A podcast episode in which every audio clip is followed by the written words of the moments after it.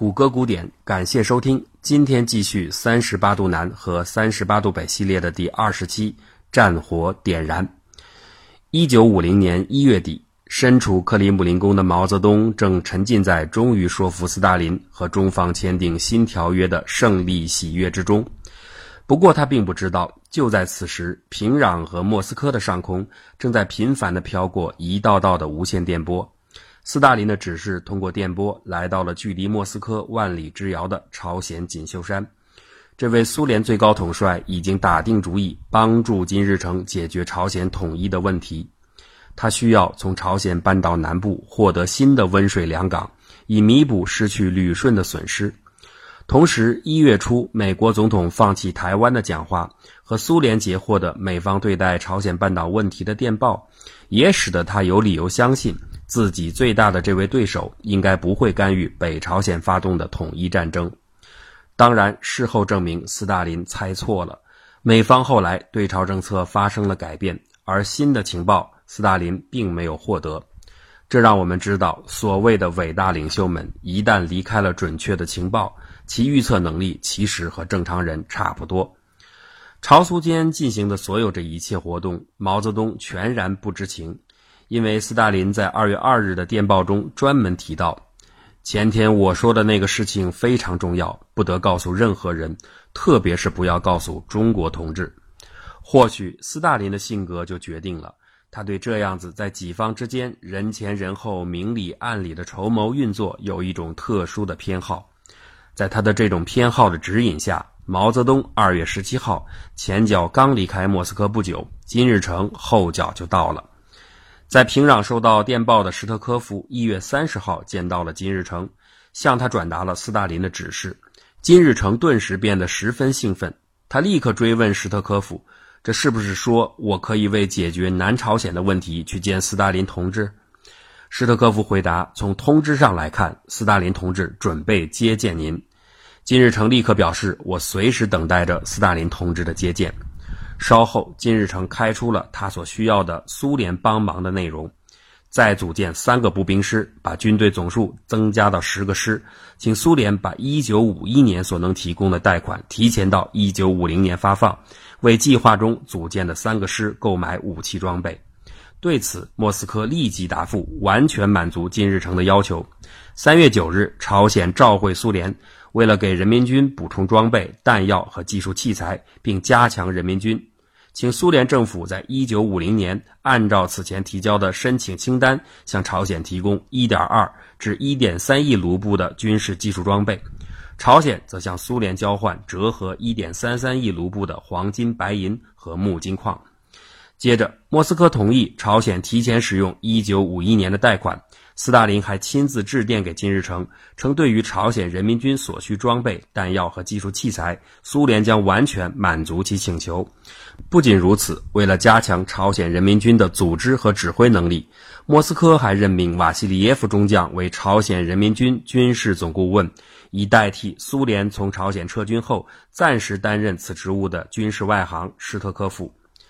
得到苏联的如此强有力的支持后，北朝鲜的军事实力突然增强，并彻底压倒了南朝鲜的军力。故此，一九五零年三月二十日，金日成踌躇满志地提出要到莫斯科访问的请求，并上报了一份金日成提请斯大林同志帮助解决的问题的清单，其中清楚地写着。关于统一国家的途径和方法，你采用武装方式统一，这标志着朝鲜方面率先进行武装进攻的决心已下。而此时距离朝鲜战争的最后爆发只有三个月的时间了。莫斯科同意了金日成的访问请求。三月二十九日，维新斯基报告斯大林，朝鲜的一把手和二把手，首相金日成和外务相朴宪勇将于三月三十日启程离开平壤。四月八号到达莫斯科，而实际上金日成是四月十号到达莫斯科的，停留了半个月的时间。关于金日成此次访问的安排，并没有找到相关的档案文件记载，只知道他和斯大林在办公室里有一次会见，其他地方的见面情况无从掌握。直到上个世纪八九十年代，有一位金日成的翻译叛逃后。根据他的口述，在金日成此次访苏期间，斯大林最关心的问题是一旦朝鲜发动战争，美军干预该怎么办？金日成的回答是：斯大林同志，我向你保证，我们发动的是一场闪电战，有完全获胜的把握。第一，如果发动突然袭击，美国人来不及做出反应；第二，只要我们一进攻，朝鲜劳动党在南方的二十万党员就会立刻起义，做到里应外合。第三，美军在远东只有四个师的兵力，而且全部驻扎在日本，来不及调动。而我们呢，在四天之内就可以攻占汉城，美军还未动，战事已经结束。金日成的解释显然没有说服力，他只是说明了自己的动作可以很快，却没有解除斯大林对美军干预的隐忧。斯大林深知，美军如果真的想有动作，其速度将是难以想象的快。真正打消斯大林疑虑的，或许还是上述提到的来自美方的情报。当时，苏联情报部门截获了美国国防部的战略计划，其内容是：一旦朝鲜半岛发生战争。美国大使馆、美国侨民将全部撤离，只坚守日本海，放弃朝鲜半岛。再加上一月十二号，美国国务卿艾奇逊在公开演说中提到的对于中国问题的处理态度，斯大林坚信美军应该是不打算干预远东地区的内战的。以上这些当然只是推测。但根据1966年8月9号苏联外交部向勃列日涅夫等领导人提交的关于朝鲜战争的背景报告，其中承认了斯大林对朝鲜人所拟的方案的最终认可是在1950年3月至4月金日成访问莫斯科期间。可见，正是在这次接见当中，朝鲜战争的保险被打开了。然而，斯大林很清楚，金日成的想法还需要另一个关键人物的点头，这就是毛泽东。因为斯大林早就预计到朝鲜战争爆发后极有可能需要人力方面的支援，而苏联是绝不会冒险出兵的，所能依靠的只有毛泽东，故此他不同意是不可能发动战争的。而就在不到半年前，斯大林刚刚还曾赞同毛泽东关于朝鲜暂时不要南下的发动进攻的意见，这等于是支持了毛泽东定下的先让中国解决台湾问题，再帮助朝鲜解决南北问题的意见。可是现在呢，自己突然变卦了，当然不好意思直接和毛泽东讲，于是就让金日成去做说服工作。他为了让金日成重视这个意见，特别交代金日成：你出兵的事儿一定要毛泽东点头同意，他同意了才能做，他不同意你就不能做。金日成从内心来说，当然不愿意去征求毛泽东的意见，因为他认为毛的意见不重要，自己现在兵力是足够的。只要有苏联的装备支持，拿下南朝鲜不成问题。现在既然苏联已经同意了，就可以放手去做，何必多此一举？况且他担心毛泽东一心想着解决台湾问题，万一他不同意朝鲜发动战争怎么办？所以从莫斯科离开以后，金日成迟迟没有去北京。说不定啊，后来如果没有斯大林的催促，他有可能不通知毛泽东就直接发动战争了。实际上，金日成在四月访苏得到苏联的首肯之前，是做过另一手准备的。当时，他命朝鲜驻华大使李周渊拜访毛泽东，提出了金日成希望访华当面商讨朝鲜问题的请求。三月底时，毛泽东会见李周渊，同意金日成访华，同时告诉朝方，如果已经有了统一朝鲜的具体计划，那么会晤必须秘密进行。还说道。如果爆发第三次世界大战，朝鲜不可避免的也要参战，因此必须做好军事准备。然而，此时的毛泽东不知道的是，这个时候的中方只是金日成的备胎。到了五月三号，斯大林沉不住气了，他给毛泽东发电报说：“金日成同志到了我这里来，谈了一些问题，有些谈话内容我让他当面向你汇报。”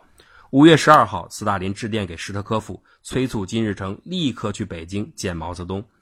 五月十三号，距离朝鲜战争爆发前的一个半月不到，金日成秘密访华。毛泽东在金日成到达北京的当晚立即会见了他。但是会谈开始不久，金日成就向毛泽东传达了菲利波夫同志，也就是斯大林同志的如下指示：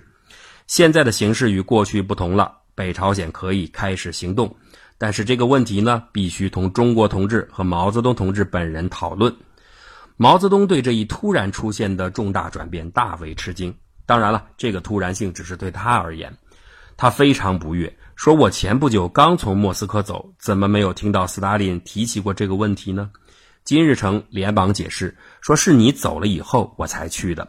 会谈至此可以说是不欢而散。因为事关重大，为了谨慎起见，当晚十一时三十分，周恩来连夜造访苏联驻华使馆。要求就金日成提出的发动朝鲜战争的问题，得到菲利波夫同志本人对这个问题的说明，并请求迅速回电。第二天，斯大林回电。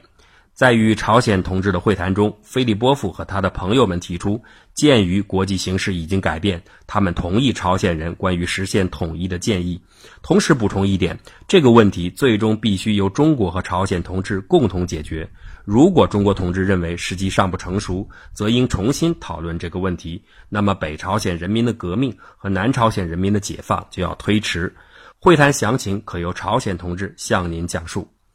如此一来，莫斯科等于正式表明了自己的态度，尽管很客气，尽管也说明了需要征求毛泽东的同意，但是毛泽东又怎好提出拒绝呢？要知道，就在前不久，毛泽东的访苏行程中，他的首要目的签订新条约虽然完成了，但是另一个重要目的不但没有完成，反而更加遥远了。那就是让苏联共产党充分了解中共对其的支持和团结的心意，相信中国共产党和毛泽东本人。不过，为了争取签约，毛泽东和斯大林之间产生了一些不愉快的情绪。现在面临金日成来访，如果再公开违拗斯大林的心意，那么这样中苏两党的矛盾就有可能进一步加深。况且就在前不久，斯大林刚刚对到访的刘少奇提出过，在国际革命运动中。中苏两国要共同承担义务，有所分工。欧洲的事情以前主要由苏联来办，现在革命中心由西方转移到了东方，进而转移到了中国和东亚。因此，中共应当履行对东亚各国的革命所承担的责任。被提高到了国际共产主义东亚大区负责人位置的毛泽东，怎么好意思先坚持解决本国的台湾问题，再考虑别人朝鲜半岛的统一问题呢？于是，毛泽东只得同意在解放台湾的战役之前，首先解决朝鲜统一问题。他对金日成解释道：“我并非不愿意你们完成祖国统一，原先只是想着先把中国的事情处理完，西藏、台湾问题都解决了，然后腾出手来就可以充分支持你发动统一战争。现在既然你和斯大林同志已经商量好了，那我愿意支持你，需要什么可以提。”金日成这个时候，作为一个三十多岁还没经过啥大场面的小年轻的尿性就充分显现出来了。他只是要毛泽东点头。现在看毛泽东同意了，立刻说不用你支援，司大爷已经都给我了，告辞了。然后扬长而去。毛泽东非常不痛快，但在苏联大使面前也不便发作。至此，通向朝鲜战争的道路对于金日成来说已经畅通无阻。剩下的只是制定和实施具体的作战计划了。根据朝鲜人民军总参谋部作战部长于承哲的回忆，一九五零年五月上旬，苏联开始大量调换在朝鲜人民军中的军事顾问，以擅长作战的专家替换了此前那些负责军事训练的教官，并且为朝鲜军队制定了整个先发制人的进攻作战计划。五月底。朝鲜人民军总参谋部和苏联军事顾问团联合向莫斯科报告，朝鲜人民军向三八线集结的行动已经准备就绪。按照苏联方面的意见，原先准备在七月初行动，但是考虑到如果放到周末，敌人可能防守松懈，容易起到突袭作用，加之七月份雨季来临，有可能带来不利影响，故此在金日成的坚持下，军事行动开始的时间最后确定在一九五零年六月二十五日。这一天正好是星期天，按照原先的进攻计划，朝鲜人民军每天推进十五到二十公里，预计主要的军事行动将在二十二天到二十七天内完成。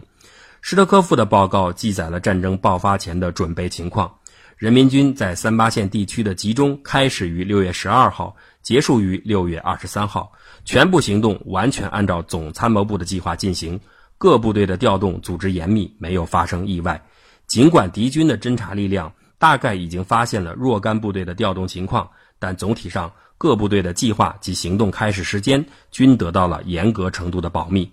报告指出，各师作战计划的制定以及地形侦察过程均有苏联顾问的参与，这其实也是战争初期北方军队势如破竹的重要原因。就在战争准备的紧锣密鼓的同时。政治上的障眼法也在不断上演。六月十一号，倒数开战前十四天，北方提出了所谓的和平统一提议，被南朝鲜拒绝。六月十七号，倒数开战八天，杜勒斯到韩国前线视察防务。六月十九号，倒数开战六天，金日成仍在呼吁南北成立全国统一的立法机关。时间终于来到一九五零年六月二十五日，这一天，美国总统杜鲁门利用周末刚刚回到老家密苏里州和家人团聚，正在家庭图书室和亲戚们聊天。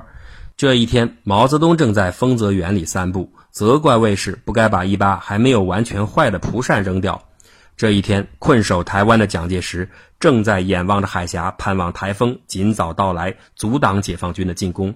而就在这一天的凌晨四点。大雨滂沱，原本漆黑静谧的夜晚更显得幽暗。突然，这湿淋淋的黑夜被一连串耀眼的信号弹照得透亮。三百多公里长的三八线上，枪炮大作，潮水般的士兵和坦克越过这条看不见的纬线，冲向前方。就在此刻，朝鲜人民军全线突破南北分界线，迅速向韩国的纵深挺进。